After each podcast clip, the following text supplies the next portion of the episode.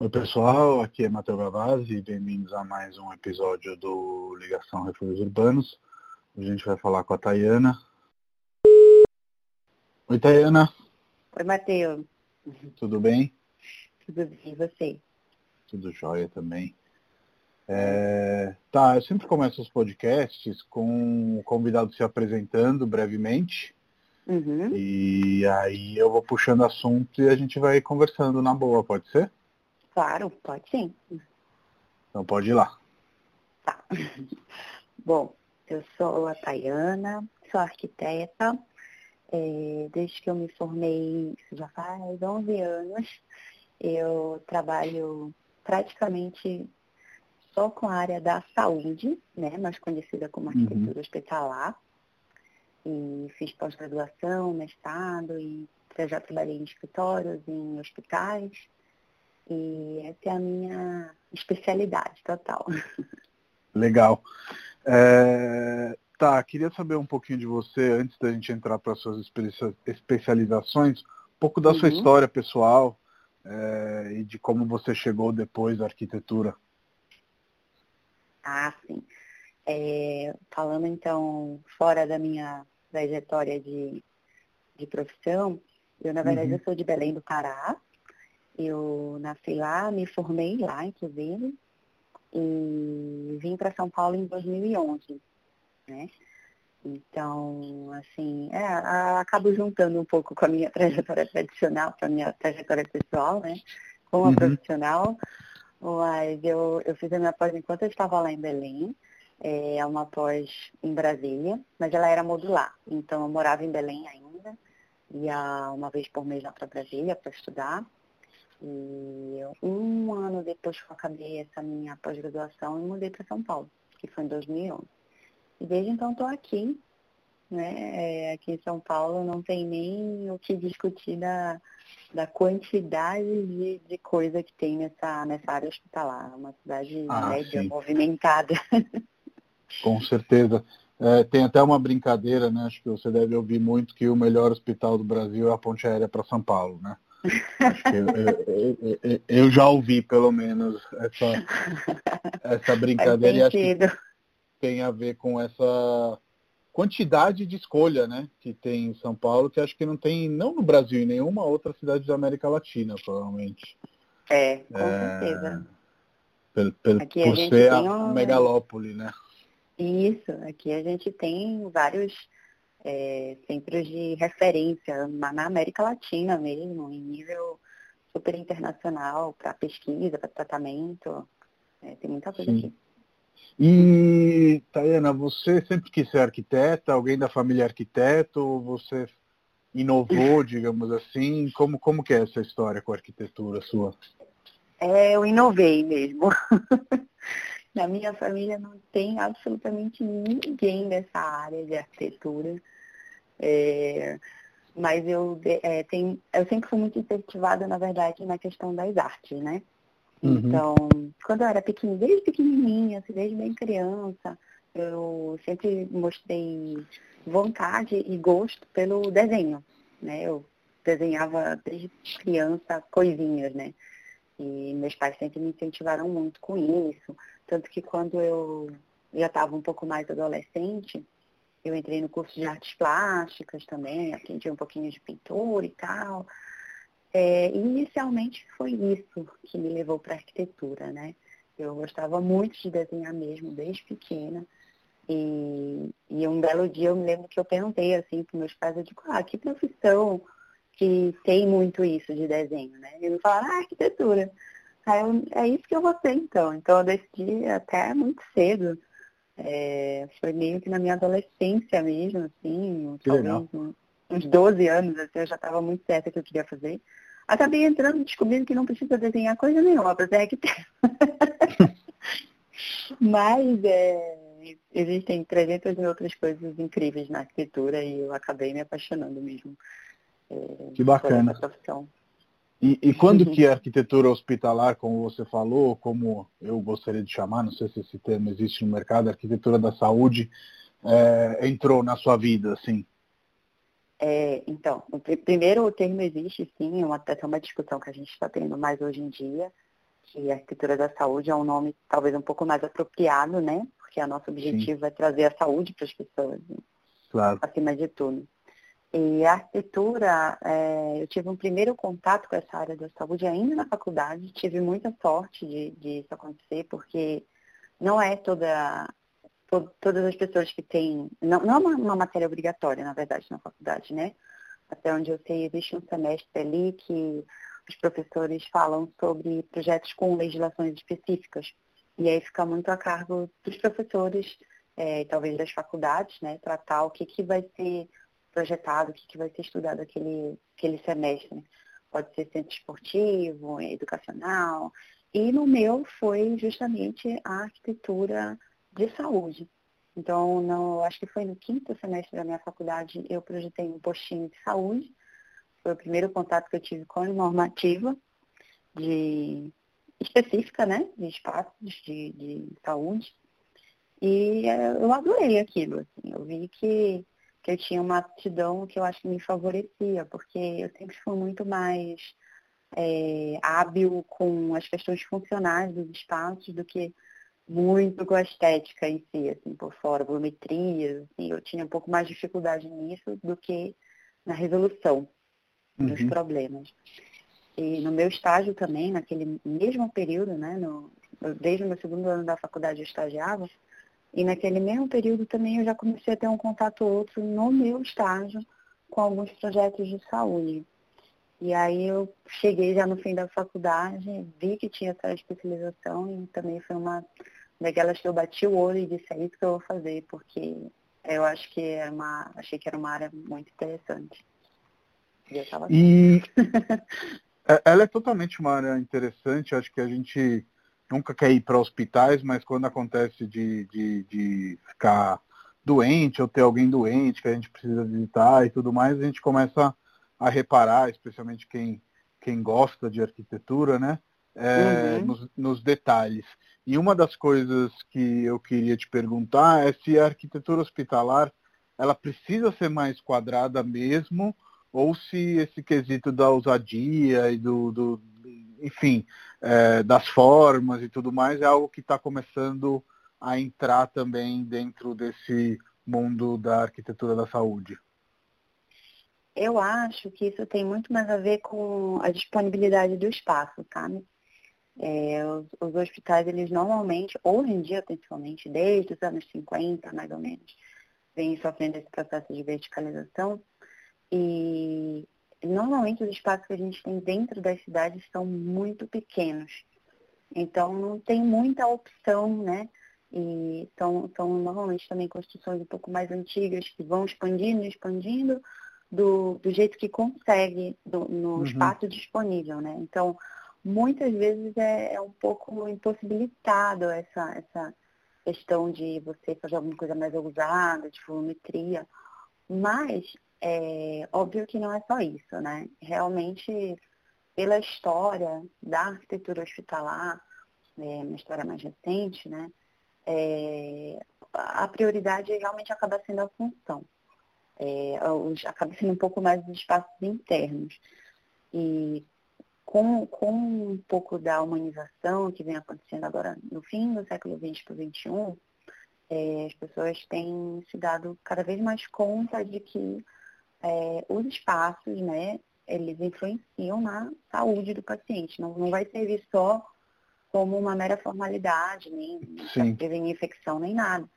Então, a gente está começando a ver que existem pequenas coisas que podem ser feitas dentro do espaço hospitalar que influenciam diretamente no, no tratamento do paciente. Então, isso também tá, eu acho que isso está impulsionando um pouco as pessoas a usarem um pouco mais nos espaços internos nos externos também, porque também é uma tendência você integrar um pouco mais o hospital à cidade, né? Então, Total. é, eu vejo vários que, que estão oferecendo espaços públicos para a cidade, para o entorno. Eu vejo hospitais que oferecem parques para o uso da população, além do uso terapêutico, né, uhum. praças, eh, ambientes um pouco mais abertos, tem até restaurantes dentro para chamar o povo e parar um pouco com essa, essa imagem que foi construída tanto tempo que, que se trata de uma edificação isolada da cidade, né? Sim. É, Ou para ser usada acabou... sob medida, né? Isso, exato. Mas eu acho que, assim, hoje em dia, na medida do possível, eu acho que tem se tentado usar né, no, no, no visual, digamos assim, sempre atrelado a algum outro conceito que não seja puramente visual. Uhum. É, eu acho que nem, nem existe talvez o conceito do puramente visual, né? Como já dizia o Niemeyer, a, a arquitetura, a função dela de tocar os sentimentos das pessoas, ela é muito importante. Então, Sim. o visual sempre vai estar associado a isso, né? É, eu vejo, não sei se você identifica isso, ou identifico mais de leigo, tá? Mas eu vejo que uhum. existe aí uma corrida, especialmente do, dos hospitais privados, em estar sempre atualizando, reformando, refazendo, porque isso tem a ver também, e aí eu acho que a arquitetura entra nesse sentido, com o marketing né, de, de, de cada hospital, de cada rede, enfim.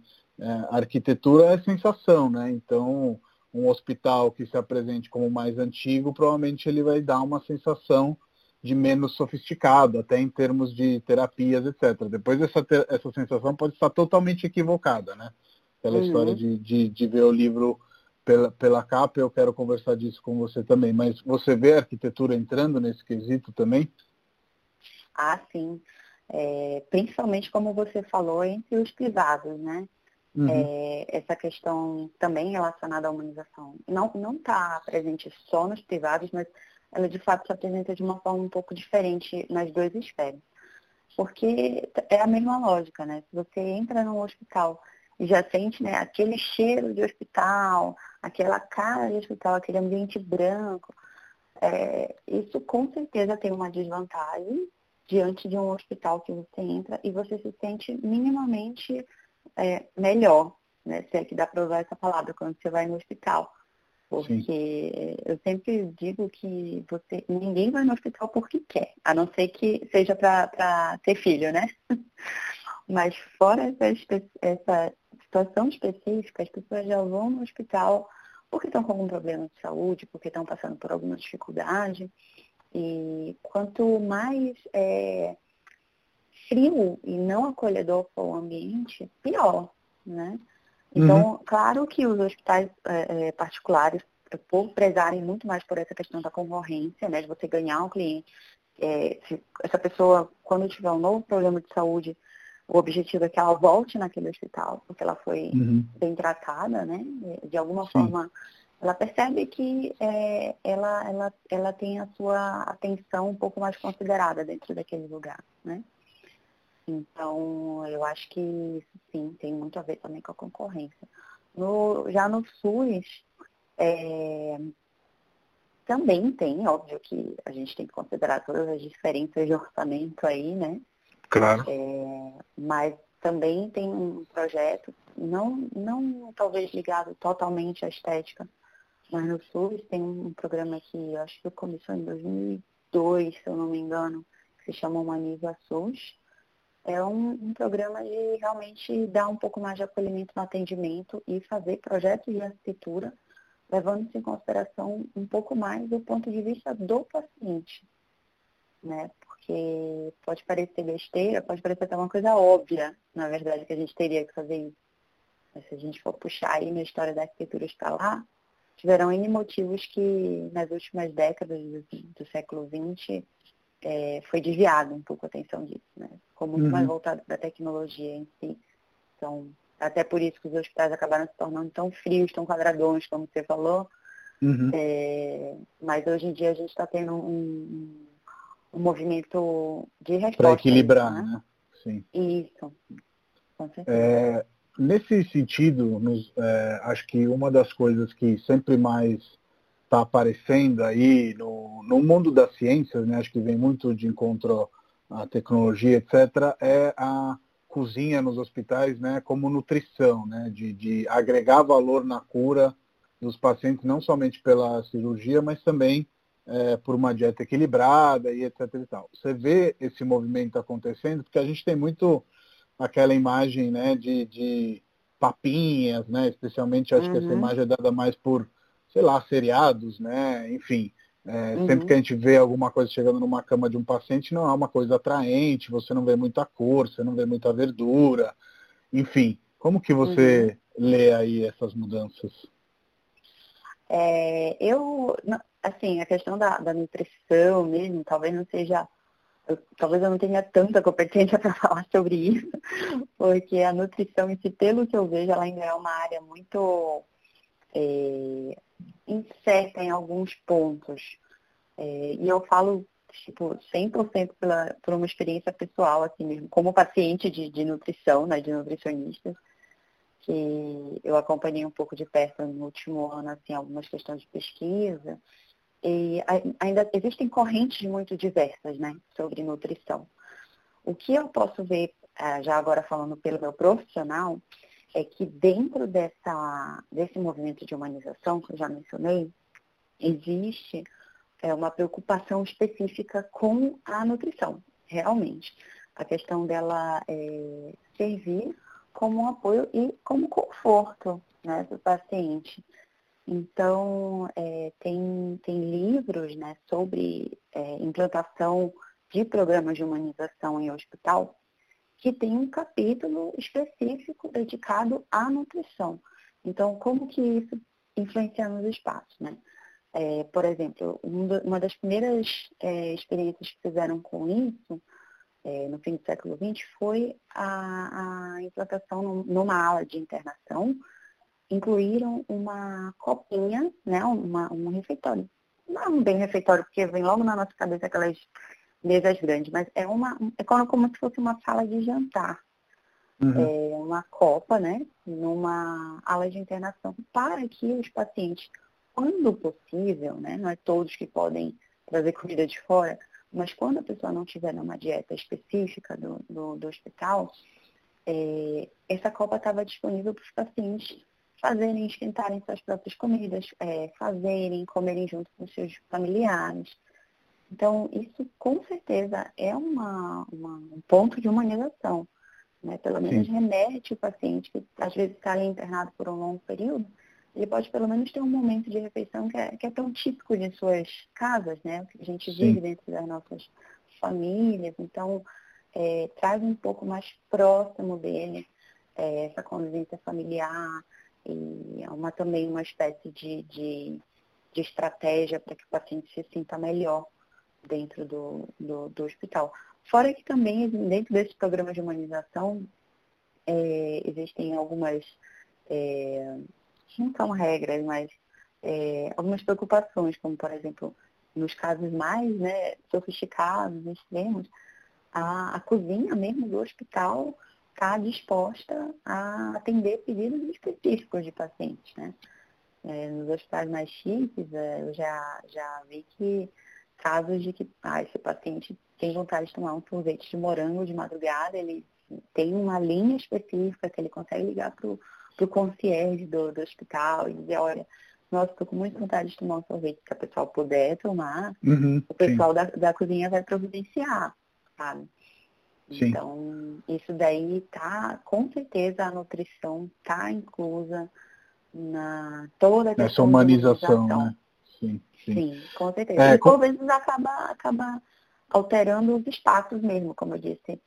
Dei o exemplo da questão da, da copinha, né, que foi incluída lá na, na ala de internação. Então a gente tem que estar atento também para esse tipo de necessidade dos hospitais. Não, total. É, como você falou, a gente não é cientista nem técnico nessa área, mas acho que de fora dá para perceber, né, como paciente, entre aspas, quanto que é importante esse lado psicológico da cura, né? Que pode vir da comida, que pode vir de sentar com seus familiares para fazer uma refeição normal e não na cama, né?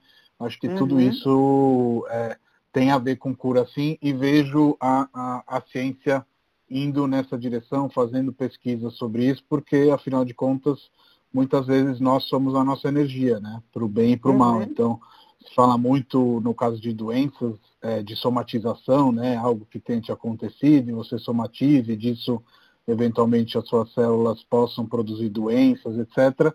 E o contrário também é verdadeiro e desde os casos mais é, emblemáticos, né, que são os placebos da vida, ou seja, as pessoas que se curam é, porque acham que estão assumindo remédios, mas na verdade não estão assumindo nada, estão é, só achando que estão assumindo. Então, acho que todos esses aspectos são muito relevantes. E aí, nesse sentido, eu sou de Roma, né? A gente conversou uhum. brevemente sobre isso.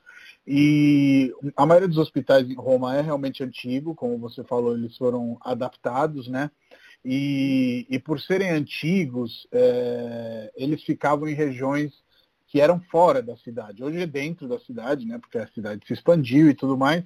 Mas antigamente era como se fosse um, um refúgio, sabe? Um lugar que você mandava os doentes realmente para se é, curarem e tudo mais, e normalmente eram imersos no verde, uma vez que se acreditava, acho que se acredita ainda, aí você me corrija se estiver errado, que a natureza, o ar puro e todas essas coisas tinham a ver também com a cura. É, por que, que hoje é tão difícil a gente ter esses espaços verdes nos hospitais? Uhum. Olha, é, sobre esse assunto, é, de fato, os hospitais de Roma, né, dessa época, eles são exatamente assim como você falou, e foi isso até que construiu a imagem do hospital isolado, que a gente falou ainda agora, né? Uhum. Da, da, no início da, da nossa conversa. É, só que existe uma. Até uma. Não é uma discussão, é assim, uma. uma não, ninguém chegou num consenso exatamente sobre quando que, que a gente pode dizer que o hospital se passou a chamar hospital. Porque nessa época ele nem tinha esse nome e nem funcionava exatamente como os hospitais hoje em dia funcionam. Mas era a forma de cura que existia para aquela sociedade naquele momento. Então, era o, era o hospital daquela época, né? Porém, ele está muito longe de ser o que ele se transformou hoje. Porque aí a gente já entra num processo um pouco mais recente, ali entre os séculos 17 e 18, foi quando realmente surgiu a estrutura hospitalar como a gente tem hoje. E foi ali também que surgiu o nome, né, de, de hospital, que vem de hospitalidade. Sim. Então, os hospitais eles surgiram nessa época com o intuito de, é, na verdade, era um lugar para uma pessoa morrer. O pior que possa parecer isso, o uhum. hospital ele não era terapêutico. Ele era já um lugar de alento, mais especificamente para os pobres e para as pessoas que não tinham teto. É, ele era um lugar de, de salvação, digamos assim, né? Para a pessoa Sim. passar os últimos momentos com o mínimo de dignidade normalmente era feito dentro de igrejas e tudo mais. É, então a gente já vê que aí ele já tem uma função diferente de como era na Idade Antiga, né? É, ele passou de um lugar de, de terapia e cura para um lugar de, de, de, salvação apenas, de, de alento. Sim. E mais recentemente que ele realmente começou a voltar a ser terapêutico. Então, eu acredito que tudo que nós estamos vendo agora, existe uma espécie de resgate nisso daí, é, desse, desse tipo de instituição de antigamente, da, da idade antiga, né? Que de fato está voltada para a cura, está voltada para um tratamento. E um dos, coincidentemente ou não, não, não coincidentemente, claramente, é, um dos, dos, um dos tópicos mais discutidos hoje em dia é a presença da natureza. Né? A, a, a primeira, dos primeiros estudos feitos sobre isso foi nos anos 80, é, onde um autor é, descobriu, assim, ele fez um experimento, claro, é, numa aula de internação, e ele, nesse experimento, apontou que os hospitais que tinham, os quartos com pacientes que tinham acesso a uma vista da natureza, eles conseguiram é, se recuperar melhor do que os que não tinham. Então, esse foi o primeiro sinal para a nossa sociedade já contemporânea de que isso pode influenciar, sim, no processo de, de terapia do paciente. E hoje em dia, daí para cá foram muitos estudos feitos, tem até um nome já específico para essa, essa área de estudo, que é o design biofílico. Uhum. Também não é uma especialidade, não estudei a fundo isso, é uma coisa bem nova, mas ele basicamente trata da, do quanto que a presença da, da natureza é, influencia na, no processo de tratamento dos, do, dos pacientes. Então, sempre que possível, é, o pessoal está começando a, a, a, incluir isso nos projetos, com coisas simples até. Se o hospital tiver o privilégio de estar localizado num local que ele pode ter acesso a uma paisagem de, de natureza, é, medidas simples como, por exemplo, você pegar a janela e baixar ela um pouco mais, né? tornar ela um pouco mais, mais comprida, para que o paciente do leito dele já tenha um ângulo de visão da, da paisagem. Então, são pequenos detalhes é, voltados para isso que é, podem contribuir bastante, né? Às vezes nem implicam em custo a mais. Não, Mas, total. Com certeza está tá, tá tendo um movimento nesse sentido, sim. E não só ver, né, como esse detalhe de uma janela mais baixa, etc., te conecta mais com o exterior, né? Você fica isso. mais dentro da paisagem e menos dentro do hospital. Acho que isso também é, deve fazer uma, uma diferença brutal. E aí, indo para o lado é, que a gente tem, especialmente em São Paulo, que é um lado que eu desconhecia antes de vir para São Paulo, que é do luxo nos hospitais, uhum. eu é, queria saber sua opinião, né? Acho que no Brasil a gente tem esse modelo de super hospitais cinco estrelas, que você tem restaurante para pedir comida, que você tem escolha de travesseiro, que, é, enfim, tem possibilidade de motorista ir te pegar no, no, no, aeroporto se você estiver chegando de uma outra cidade, etc, etc. E eu tive uma mãe que teve câncer, né? E ela foi curada no, no, no Instituto de Câncer de Milão. E ela sempre me fala, olha, o quarto era extremamente simples, não tinha nada demais e tudo mais mas quando eu cheguei, dava para ver os laboratórios abertos. Quando eu subi a, a, a escada rolante tudo mais, dava para ver os cientistas, as pessoas, os médicos, tudo mais trabalhando atrás ali dos vidros. Isso para mim foi muito mais reconfortante do que poder escolher 62 tipos de, de travesseiros. É, eu tenho uma opinião mais é, equilibrada no sentido que eu acho que se uma situação for uma situação, especialmente até às vezes de, de morte, né, de, de realmente os últimos dias e tudo mais, que o conforto para o paciente, para a família, é algo realmente que, que pode ser bacana, mas acho que também não precisa ser tão exagerado, nem de um lado nem para o outro. Qual é a sua opinião, Tayane? Mateus, eu acredito que o luxo pelo luxo, ele realmente não acaba não trazendo, não agregando muita, muita coisa, né? Porque não adianta nada a pessoa chegar num local com 300 mil tipos de travesseiro, é, com, com 300 escolhas para ela fazer de, de, sei lá, decoração do quarto, mas ela, por exemplo, não ser bem tratada pela equipe, né, não, não ter é, informações claras sobre o tratamento dela, não ter escolha e, e autonomia sobre várias coisas. Não poder receber um, um, um familiar, é, uhum. não poder pernoitar com o familiar. É, são, são coisas que eu acredito serem muito mais importantes para a, a, cura e até mesmo nesses momentos finais aí que você falou do paciente. Então, assim, eu não tenho absolutamente nada contra o luxo, né? Pode ser um, um, uma coisa que agregue valor para, para o hospital, né, para a concorrência, né, para trazer o cliente de volta, mas eu acho que ele cai por terra se não tiver um, uma camada além disso. Né? Sim. A questão de, de oferecer para o paciente essa transparência, que eu acho que, acredito que foi isso que a, que a sua mãe viu, né? Ela, ela sentiu ali a, uma confiança naquela instituição quando ela viu aquilo. Sim. E confiar Sim, na instituição, você não, Exato, você não consegue confiar numa instituição porque tem um granito caríssimo no piso. Você consegue confiar, Sim. porém, em outros fatores, né? Então, eu acho que tudo bem, ótimo, né? Luxo, quem, quem não gosta de, de estar confortável.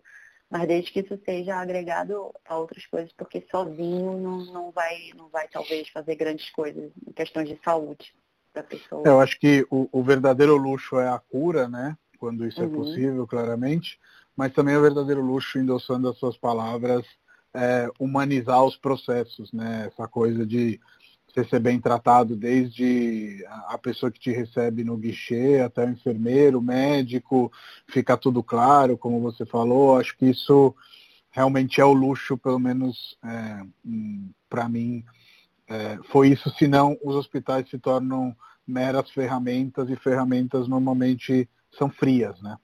Uhum. Ninguém vai no hospital para passear ou para ver lugares bonitos. As pessoas vão lá para se curarem. Né? E sair o mais rápido possível, de preferência.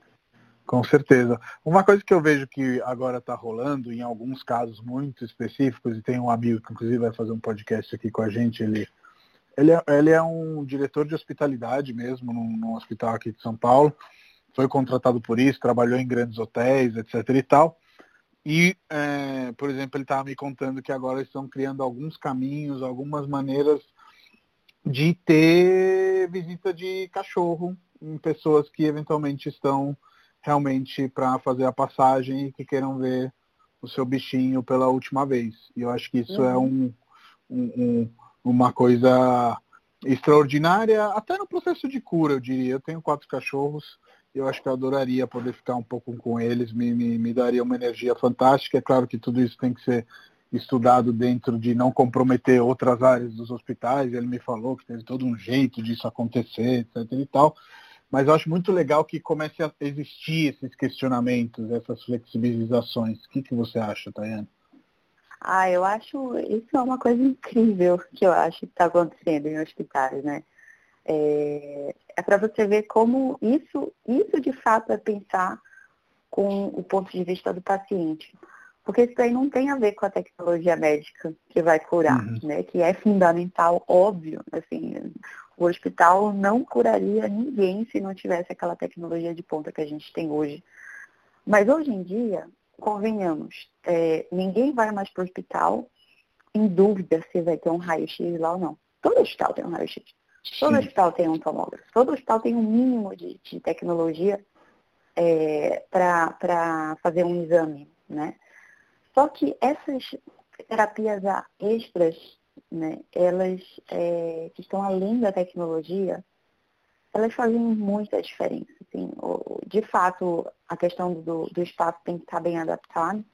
É, se eu não me engano, até existe um espaço dentro do hospital específico para esse encontro de pacientes com PET, Sim. né? Porque, claro, o PET não pode entrar no, no hospital em si, né? Numa, numa internação ou numa claro. área um pouco mais restrita. E existem também uma série de cuidados é, com os bichinhos, né, para ter certeza que está tudo bem com eles e acabar não, não contaminando de alguma forma. Mas, é, como você falou, não é, não é só em momentos finais. Eles, de verdade, existe um, um tratamento terapêutico com eles, né? Uhum. Existem estudos, de, principalmente crianças também, que ficam longe dos seus bichinhos é, em, em momentos de internação um pouco mais longos e proporcionar momentos assim de reencontro com a sua rotina, com, com, com, coisas que você faz em casa que você ama, com, com o seu bichinho, né? De uma forma faz parte da sua família também. É, isso tem estudos já dizendo que isso com certeza ajuda na recuperação também. Então é uma coisa que eu acho muito emocionante até, assim, esse, essa consideração é de uma sensibilidade muito grande o hospital se esforçar, porque realmente não é fácil. Não, né? não. É, alterar políticas de hospital. Em hospital não é fácil nem alterar horários de visita para paciente. Uhum, de visita de sim. familiar. Né? Às vezes sim. as coisas são muito restritas. Então imagine um cachorrinho. Sim. É, não é fácil. Eu acho muito bonito os hospitais que, que se disponibilizam a, a, mudar de alguma forma, tanto o espaço físico quanto as políticas da cultura, para abraçar isso, que é mais uma forma de, de cuidar com carinho do paciente. Total. E eu sou um apaixonado de, de arquitetura e a gente até conversou brevemente sobre como o Rino Leve, que foi um grandíssimo arquiteto, atuando não só em São Paulo, mas em outras cidades, tenha tido, em parte, uma especialização em arquitetura hospitalar, porque ele realizou vários hospitais até Brasil afora. Ele fazia uhum. cinemas, ele fazia um pouco de tudo, era um arquiteto realmente completo. Eu queria te perguntar se você tem alguma inspiração nessa área de, de, de arquitetura hospitalar hoje em dia, se tem alguém que está fazendo um trabalho que vale a pena observar, alguém que você se inspira, enfim a gente é, o, o Rino Leve, maravilhoso, né? Ele fez tudo. Muito incrível, ele, ele é, é, referência em muitas áreas, né? É, é incrível mesmo esse trabalho dele. E ele fez parte justamente dessa época da verticalização dos hospitais aí, que eu falei, entre os anos 50 e 60 aqui em São Paulo. Então ele trouxe muita inovação é, para cá principalmente, né, que foi onde Sim. primeiro ocorreu essa, essa verticalização dos hospitais, é, na época né, de, de 50 e 60. E, mas além dele, assim, na, na área hospitalar, a gente sempre tem, talvez como uma das primeiras referências, o arquiteto João Figueiras Lima, né, mais conhecido como Lelé. Uhum. Ele é o, o arquiteto da, dos hospitais da Rede Cara. E, nossa, era uma pessoa completamente inovadora, desde o sistema de construção até a questão de humanização, que nem era algo muito discutido assim né, no, no meio meados ali do século XX, né, para cá mas ele sempre pensou muito na, na paisagem da natureza, na ventilação Sim. natural, é, em, em, humanização mesmo. Então, ele é um arquiteto muito inspiração é, para todo mundo que, que trabalha na área hospitalar. E fora ele também existem vários outros, como Jarbas Karma, que também foi dessa época aí da, da do, dos hospitais modernos, né, que surgiram, que é, trouxe muita é, inspiração com, com realmente estudos no, no momento em que não, não existiam nem normas, né? Sim. Não existiam, como a gente tem hoje, um, um guia, que é a nossa norma RDC 50, um guia para construir espaços hospitalares. Não, esses foram arquitetos, o Rino, o Jarbas Carman, o Lelé, foram arquitetos que eles mesmos criaram seus próprios métodos baseados em muitos estudos que não, não foram só de, de, de arquitetura, né? Vinham muito da medicina, da enfermagem, as questões das, das enfermarias da, da Nightingale, né? Uhum. Então, foram pessoas realmente inspiradoras, assim, se eu posso elencar Alguns são esses. Eu, eu tenho um apego especial pelo Lelé, até porque eu conheci ele aqui em 2013, se eu não me engano. No último livro que ele lançou, antes de, de falecer também de câncer, ele teve, mas era um senhorzinho também. E tenho um apego especial por ele, que também foi um dos primeiros que, que eu conheci na faculdade, né? Naquele semestre lá que eu falei que foi o meu primeiro contato, foi também a minha primeira referência.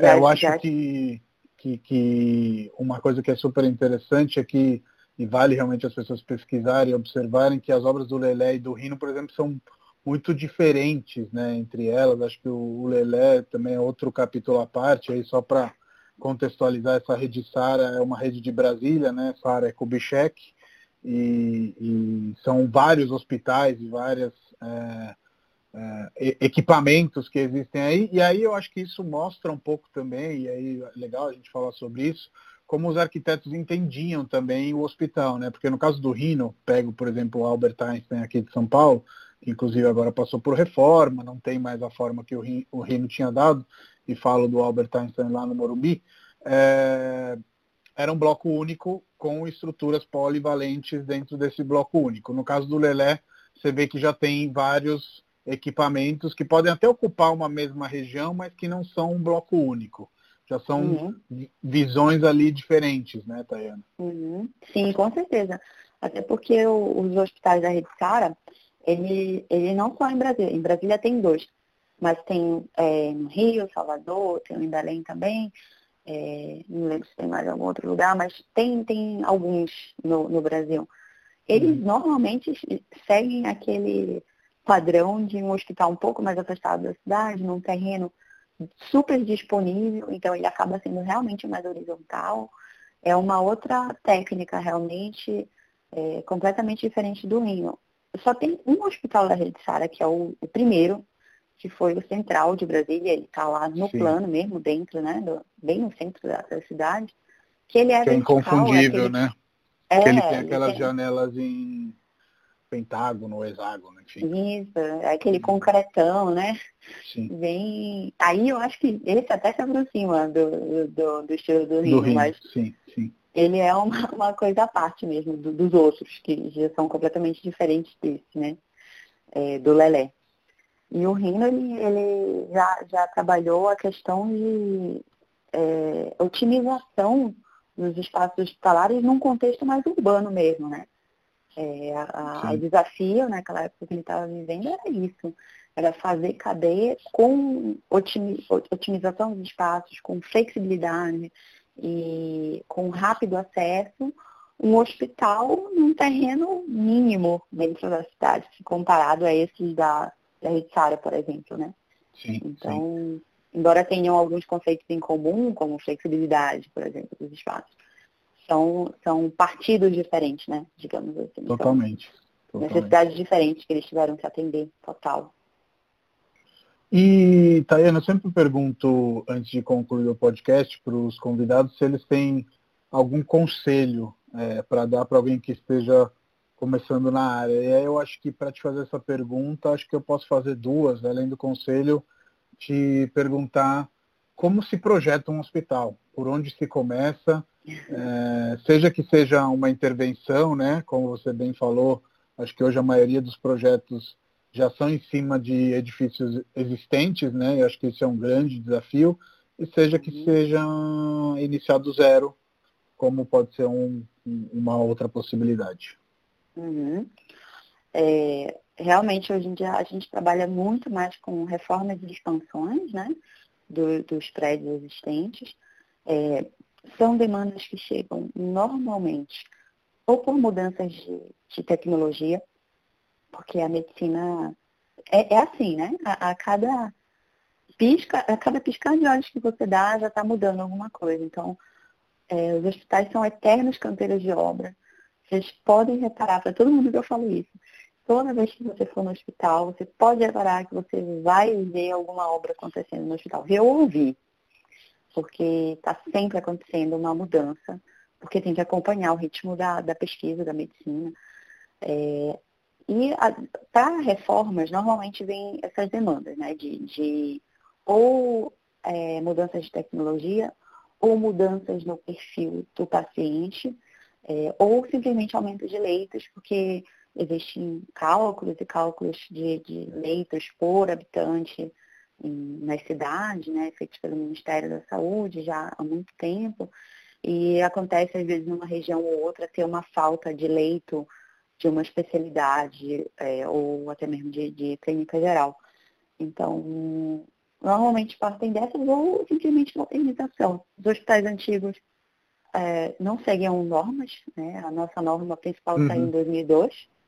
Então, que hospital foi construído de 2002 para cá, né? Não dá nem poucos, né? Sim. Exato. Então, eles, é, hoje em dia a gente sabe que existem muitas coisas para melhorar. Então, as reformas se baseiam nesses tópicos, mais ou menos, assim, giram normalmente em torno disso. É, expansões, novos serviços, é, é reformas e, e, incorporar novas tecnologias. Para projetar um hospital do zero, é, envolve é, proporções macro, digamos assim, né?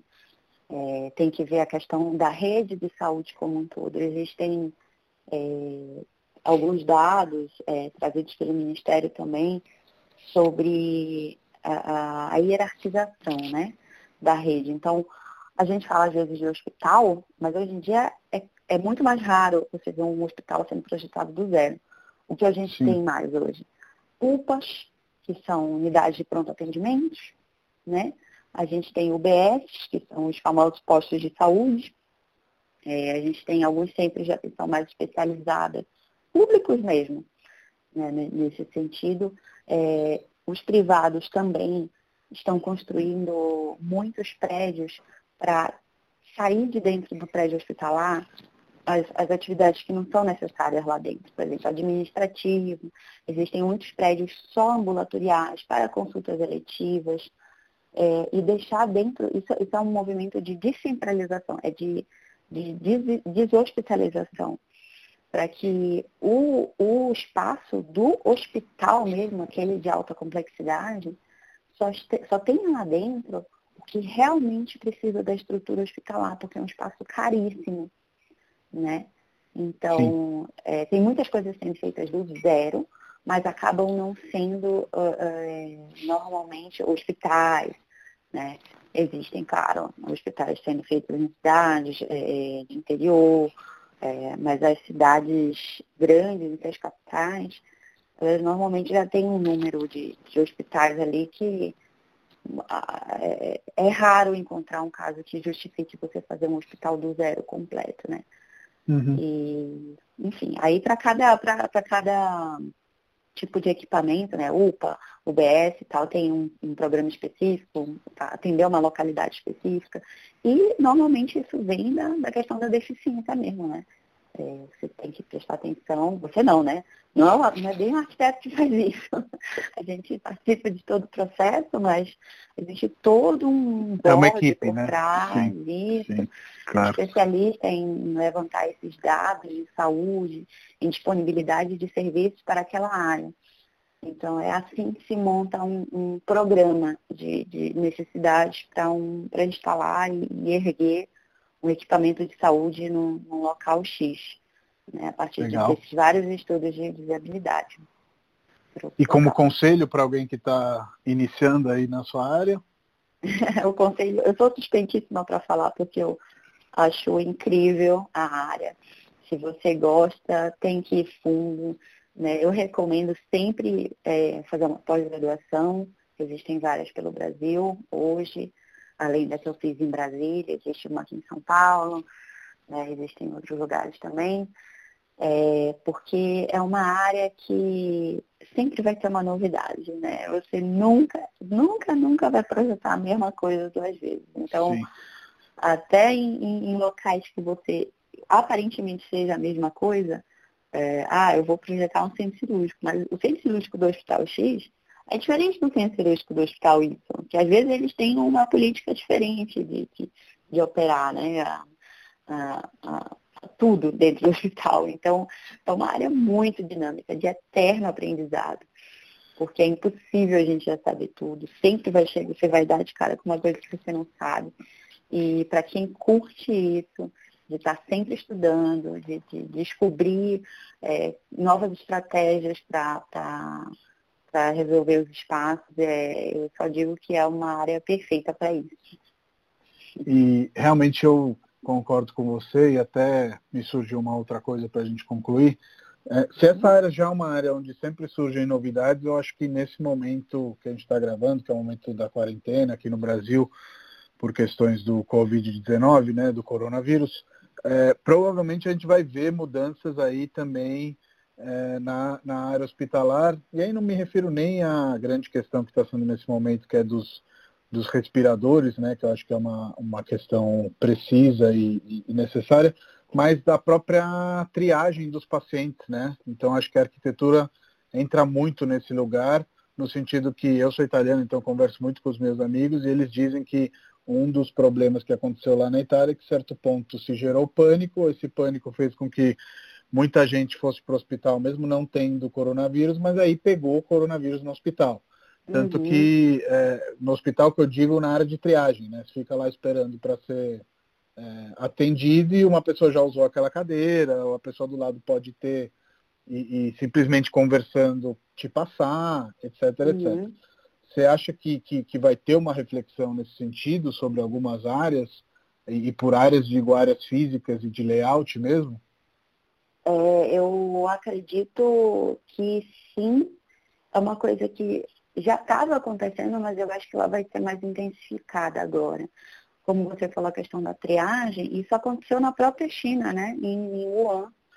Uhum. Em Wuhan, eles apontaram como um dos principais problemas a, a, a, escassez da triagem, né? Até porque era uma coisa nova, eles não, tinham muita, muito é, como saber é, fazer isso mas é, aconteceu muito das pessoas irem direto no hospital.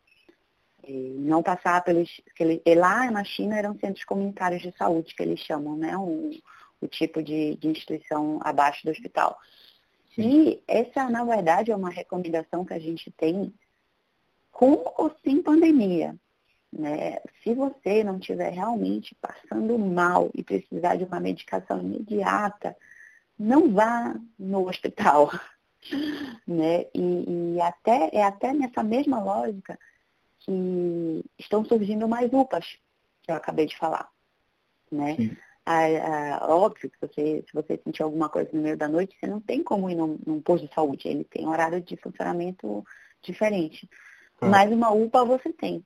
Então, também é o, o processo de deshospitalização. Então, acho que é uma, uma, uma tendência que já estava acontecendo bastante, inclusive aqui no Brasil, é, de, de tentar tirar as pessoas de dentro do hospital da alta complexidade para só ficar lá os casos que realmente precisem. E é exatamente isso que a gente está vendo escancarado na nossa cara agora, uhum. o tanto que isso pode ser grave né? O tanto que isso pode levar a um colapso do sistema de saúde, como, como a gente está na iminência de acontecer agora, lutando para que isso não aconteça com os hospitais de campanha. Né? Eles servem justamente para tirar as pessoas de dentro do hospital, as que não precisam é, de tanta complexidade assim, não precisam estar tá lá numa UTI fixa, elas podem estar tá numa um pouco menos né, equipada, para que lá no hospital fiquem realmente os casos gravíssimos. Então, Sim. é exatamente a mesma coisa e eu acredito que é, vai ter uma, uma reflexão sobre isso, assim, depois. Talvez agora a gente, a gente sentiu na pele a, a importância dessa, dessa liberação dos espaços hospitalares para os casos de, de alta complexidade mesmo. Né? E cada vez mais também dá apoio para que a população tenha alternativas. Porque se a gente também Sim. só tiver hospital, a gente não tem muito o que fazer. Né? E, e, e, era exatamente isso que me veio à cabeça agora, para a gente concluir, de que, não sei se entra no escopo de vocês, mas o atendimento à distância também faz parte de um projeto de um hospital, né? Saber que eventualmente dedicar um ou dois médicos ou um ou dois atendentes para evitar que a pessoa vá até o hospital fazer uma consulta à distância antes que ela se desloque, né? Porque é isso que você uhum. falou, e eu vi muito isso acontecer no Ministério de Saúde da Itália, eles criaram vários programas nesse sentido, para que, é, é, ok, espirrei, estou indo para o hospital. Não, peraí, sabe? Tipo, uhum. tem um canal para você ver se você espirrou e simplesmente entrou uma poeira no seu nariz ou você está com alguma outra coisa, né? Exato. Sim, e isso é uma da, dos nossos desafios atuais, eu acredito. É, existem muitas tecnologias nesse sentido. Até mesmo, eu vi uma, uma palestra agora no início do ano que falava sobre essa, essa questão das tecnologias é, é, mudando a, a, o, o, modo operante do hospital, né? Como que, que você vai atender. Então, até mesmo existem hoje em dia alguns programas, por exemplo, que você passa por, já por um pré-atendimento até meio robotizado da, da sabe? Alexa, é, esses uhum. aparelhinhos da, né, de, de, desses fabricantes que, que você fala com ele. E eu vi que existem, por exemplo, alguns casos que você já fala, ó, oh, é, eu tô com dor de cabeça. Aí o aparelhinho já tem lá uma série de perguntas protocoladas para fazer para você. Ah, você está com dor de cabeça, mas é, você tomou tantos litros de água nas últimas 24 horas? Aí você responde sim ou não. Aí, ah, tomei. Ah, então você está com algum tipo de dificuldade de, de respirar, você tem febre, e aí ela já, o, o próprio robô já está fazendo essa triagem hoje em dia. E aí ele chega num algoritmo final que diz assim, olha, pode ser que você esteja é, com isso, isso e isso. Eu vou estar agora transferindo essa ligação para o médico especialista nisso que, que vai poder dar para você as orientações. E aí você faz a sua consulta online. Pelo menos essa primeira consulta que, quando possível, já evita muito dos pacientes irem desnecessariamente no hospital, né? E é esse tipo de apoio que a gente precisa, realmente, é, para ter essa alternativa a, a, ao pronto-socorro, a ter que ir pessoalmente no pronto-socorro. Eu acho que isso está acontecendo cada, vez mais. Ainda não é algo que eu estou vendo muito aqui no Brasil, uhum. mas eu acho que depois dessa pandemia, é, é, os gestores e todo mundo da saúde vai começar a pensar seriamente nisso, né? Com certeza, porque é no interesse de todo mundo, né? Não tem como falar Com que não. Com certeza. Ana, muito obrigado aí pelo, pelo papo. É, foi bem bacana conversar com você. E espero que a gente possa se conhecer pessoalmente depois aí desse, desse período de, de quarentena, já que a gente foi apresentado por uma das associadas da, da Refúgios, a Alê, e Sim. eu adorei conhecer o seu trabalho. E inclusive tem outros, outras pessoas de Belém que vão adorar te conhecer também aqui na Refúgios. Muito obrigada, Matheus, pelo convite. Eu fiquei muito feliz. É, agradeci a Alê também pelo, pelo, por lembrar de mim, né, para fazer isso.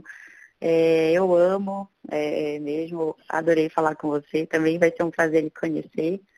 E também admiro bastante o trabalho de vocês, já, já conhecia de antes. Muito bom, valeu. Um grande abraço. Muito obrigada. Um abraço. Tchau, tchau.